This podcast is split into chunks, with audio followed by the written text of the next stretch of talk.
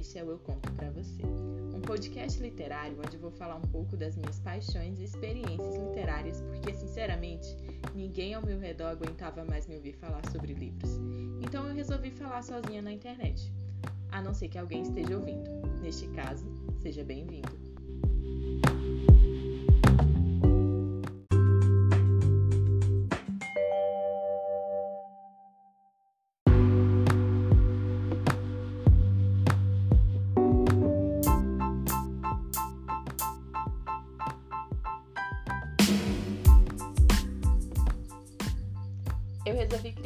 E organizei a minha lista de leituras para 2021.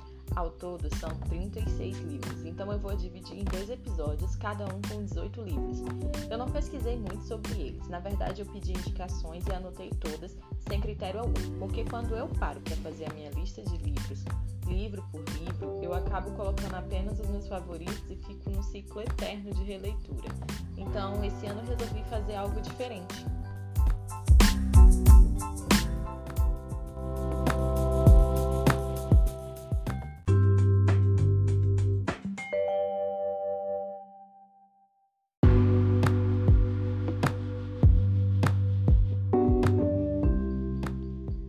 Primeiro livro que eu coloquei na minha lista foi Lady Killers, da Tori Telfer. E eu vou ser bem sincera, eu comprei ele pela capa e porque ele estava numa promoção na Amazon. Pelo que eu entendi, é um compilado de história de mulheres assassinas. Quando eu comprei, eu tinha acabado de terminar uma temporada de Killing Eve, então eu tava meio que na vibe. Mas acontece que ele ficou parado no instante, então eu resolvi começar por ele. O livro em si é bem bonito, o design e a diagramação foram coisas que me encantaram, e eu espero gostar das histórias nele.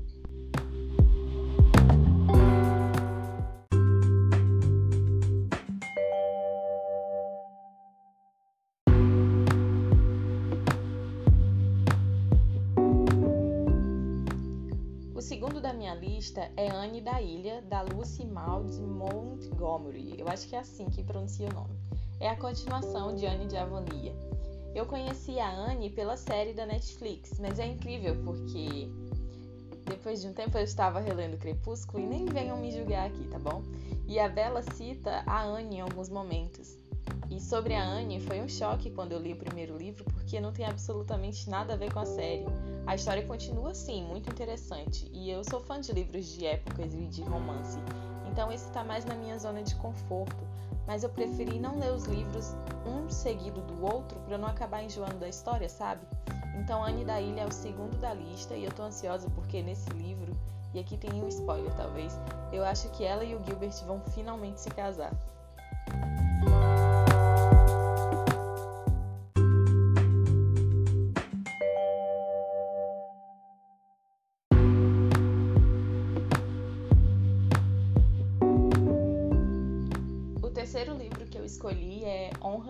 Pai, do Gay Telice. E eu ganhei ele de presente de uma professora minha de jornalismo durante uma aula de jornalismo especializado em jornalismo literário. E o Telise é basicamente o pai do jornalismo literário. E nesse livro ele conta a história de uma família da máfia italiana. E o mais legal é que, por ser um livro de reportagem, a história é real. Então, eu, enquanto estudante de jornalismo completamente interessada por jornalismo literário, estou extremamente ansiosa para fazer essa leitura.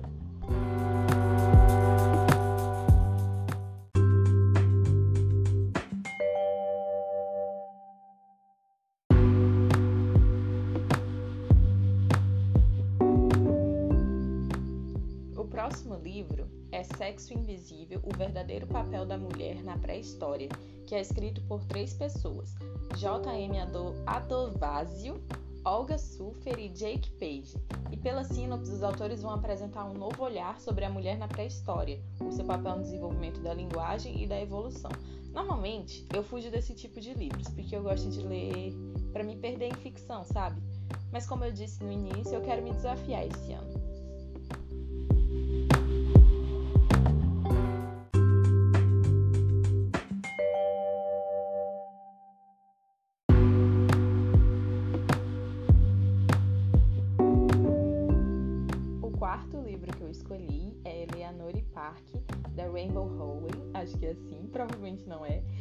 Eu vou confessar que eu tô trapaceando aqui, eu quase isso, porque eu já li Eleanor Park, mas faz algum tempo e eu quase não lembro da história.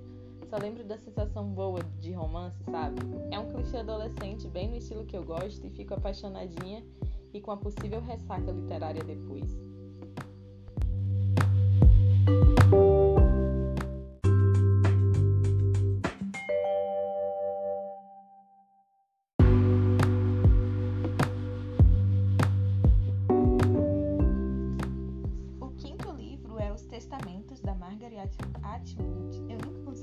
Pronunciar os nomes dos autores.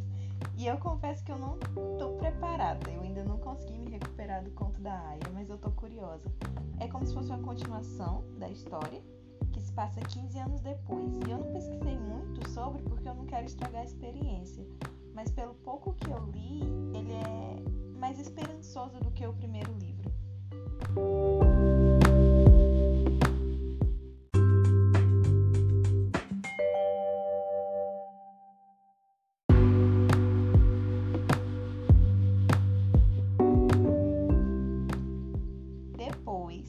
Relaxar um pouco do possível clima dos testamentos, eu escolhi Anne da Casa dos Sonhos. Como eu disse, eu vou intercalando os livros da saga para não acabar me cansando da história e abandonando. E eu acho que nesse livro a Anne e o Gilbert já vão estar casados e vivendo na casa dos sonhos dela, como é o nome do livro. Eu fico empolgada só de pensar.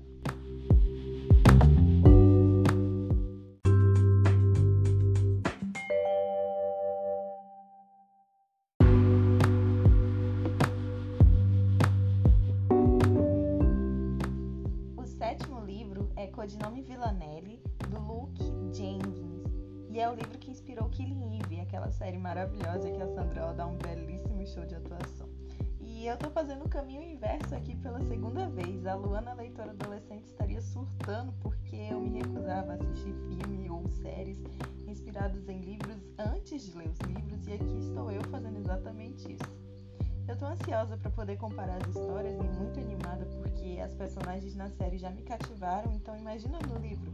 Para você que ainda não assistiu Killing Eve e nem leu o codinome de como eu, deixa eu falar uma coisa. Assista a série. E contextualizando, é uma história de uma assassina e de uma investigadora que está caçando essa assassina.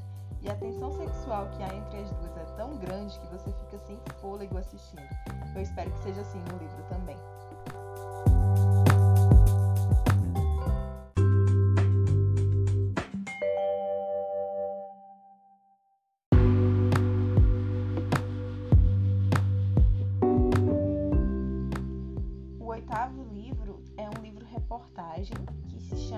Feijoada que Derrubou o Governo, do Joel Silveira.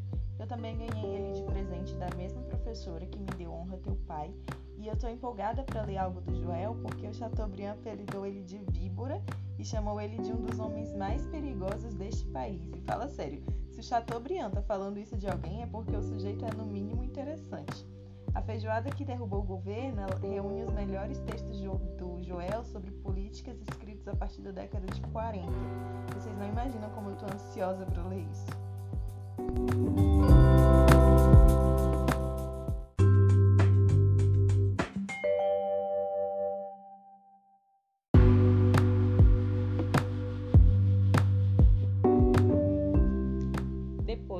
Sejamos Todos Feministas, da Chimamanda, e esse é aquele livro que eu não sei explicar porque eu ainda não li, então eu resolvi colocar ele na minha lista. Talvez na tentativa de me reaproximar do nome feminista sem sentir a revolta que me sobe a garganta ao lembrar de mulheres brancas em palanques falando de pautas que nunca me incluíam.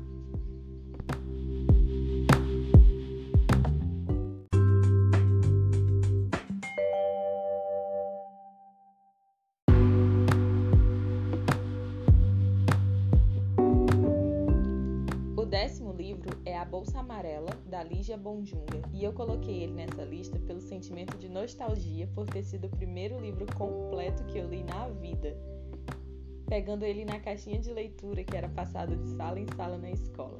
É a história sobre uma garota que tem três grandes vontades: de crescer, de ser um garoto e de se tornar escritora. E ela esconde essas vontades na bolsa amarela. E eu lembro que tem um galo na história também, mas eu não sei em qual parte ele se encaixa.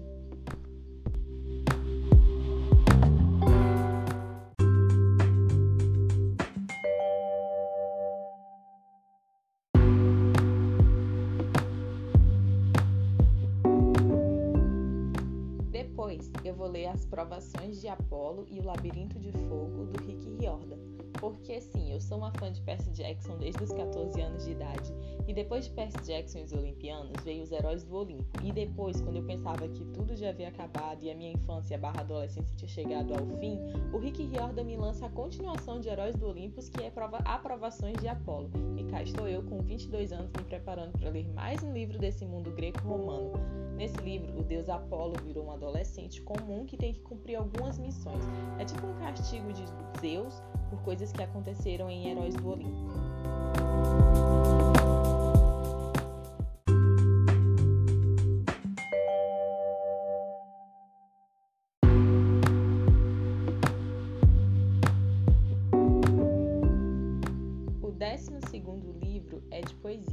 Escrito pela Riane Leão se chama Jamais Peço Desculpas por Me Derramar. E eu sinto que esse é um daqueles livros de poesia que dão suaves tapas na minha cara e em seguida me abraçam apertado e sussurra que vai ficar tudo bem.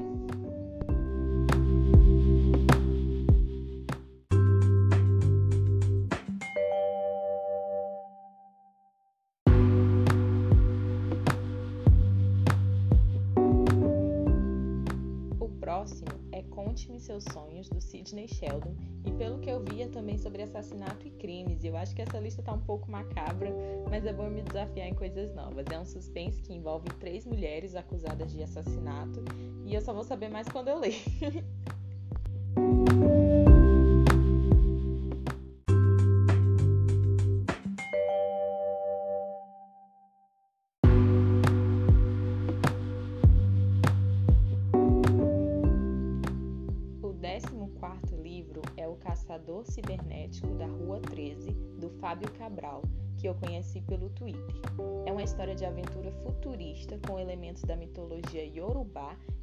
caçador de aluguel de espíritos malignos.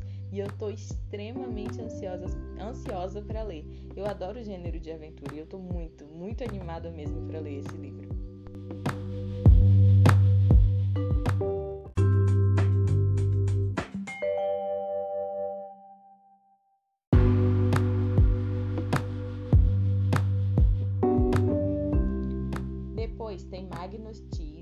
Também do Rick Riordan, que eu coloquei aqui porque eu fui desafiada a ler outros livros do Rick onde o Percy não aparece.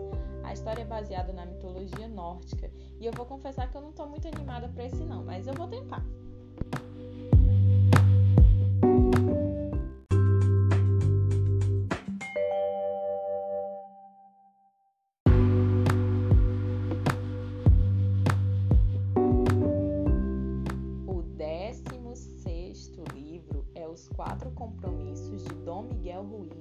Foge completamente do tipo de livro que eu leio. É sobre a filosofia tolteca de um povo antigo que viveu no México. Parece ser um livro que vai me fazer ter vários questionamentos e aprender bastante coisa.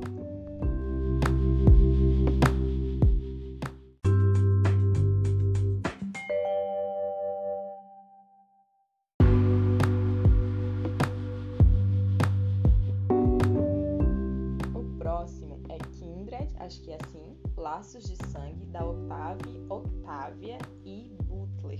Nossa, meu inglês é péssimo. Que tem viagens no tempo e se passa em uma sociedade escravagista. Ele foi uma indicação e eu procurei resenhas sem spoiler sobre a história, mas é tudo muito misterioso. Passa uma vibe de Bacurau que ninguém consegue explicar o filme verdadeiramente e você só entende e sente quando assiste. Eu estou extremamente curiosa e ansiosa para ler esse livro.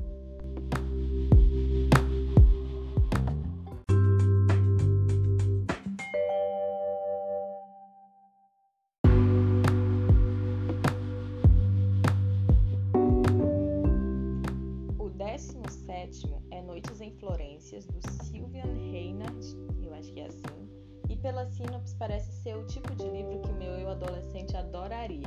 Eu não sei se eu vou gostar tanto assim. É um romance com mistério e algo sombrio, uma criatura das sombras em um processo de transformação, onde a mocinha parece ser salva. Não sei, talvez eu me surpreenda, mas tenho a impressão de que eu não vou gostar tanto assim não.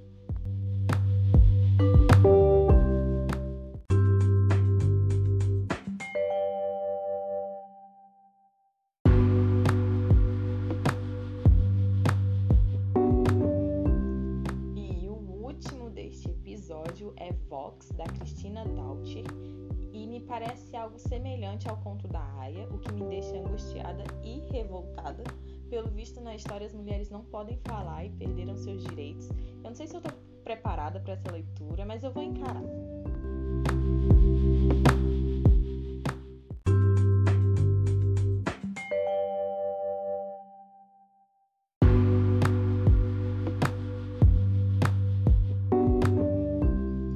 Nossa, eu falei demais e ainda faltam 18 livros. Eu estou ansiosa para ler cada um deles e contar minha experiência completa. Essas informações eu peguei de pequenas resenhas na internet para ter um norte do que se trata as histórias, mas na maioria delas eu vou ter a primeiríssima experiência e isso me deixa muito animada, principalmente porque eu sempre fazia as minhas leituras baseadas nos meus livros favoritos, então eu estava sempre lendo as mesmas coisas. Se você acompanhou até aqui, muito obrigada, viu? Eu te espero no próximo com a continuação da lista das minhas leituras para o ano de 2021. Um cheiro e até a próxima!